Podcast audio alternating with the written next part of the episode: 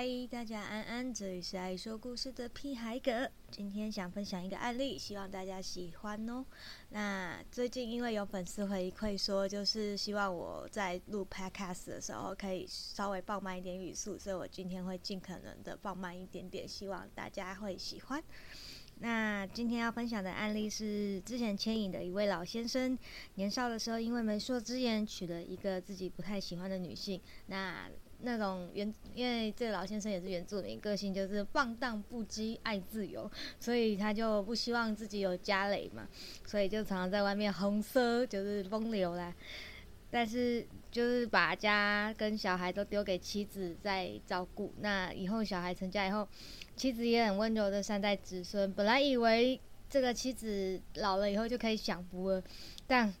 他就是很快就过世了。老先生虽然有愧疚，但是也为时已晚。然后到后来他自己身体也搞坏了，子孙也会到医院去看护。那其中里面长孙特别有比较严厉的去关心他，也会去比较严格的就是管他这样子。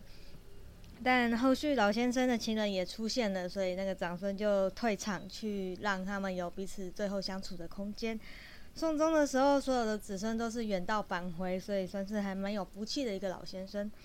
那大概也是因为老先生最牵挂他的长孙，所以他就有委托我带话给长孙，交代他说，千万不可以像他一样，一生都在迷惘这样子。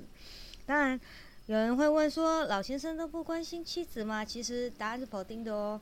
老先生事后很积极的要找他的妻子，想知道他是不是过得安好。还有幸福，如果他过得不好，还会尽全力的保护他，生活无虞。但是这个妻子在阴间这边已经另外有了伴侣，有了自己的心声。然后那个妻子也有委托我帮忙带话给老先生，说我了解你，现在我也懂得爱与被爱很圆满，希望你也要过得很好，过去的事情都没事喽。那最后老先生委托我们帮忙送一些礼物过去以后，表示他开心最重要。那对于还在世的情人，他就说：“以前我都让别人等，这次换我等他。”我，真的是幸福的老头诶。我觉得最美好的关系呢，就莫过于能够彼此祝福。如果能够在活着的时候没能好好面对彼此的内心与关系，不小心辜负别人，来生有机会弥补，也许也是件好事吧。而像这样最后都能圆满的案子，我也觉得是蛮不错的。可是就是。就不多讲。由于这个案子是太太先走，所以在地界的住所是杨氏住处的相连处。那老先生也很干脆，只委托我们帮他找一个新住处。呃，决定好来生的规划，这样我觉得也算是一种善终了吧。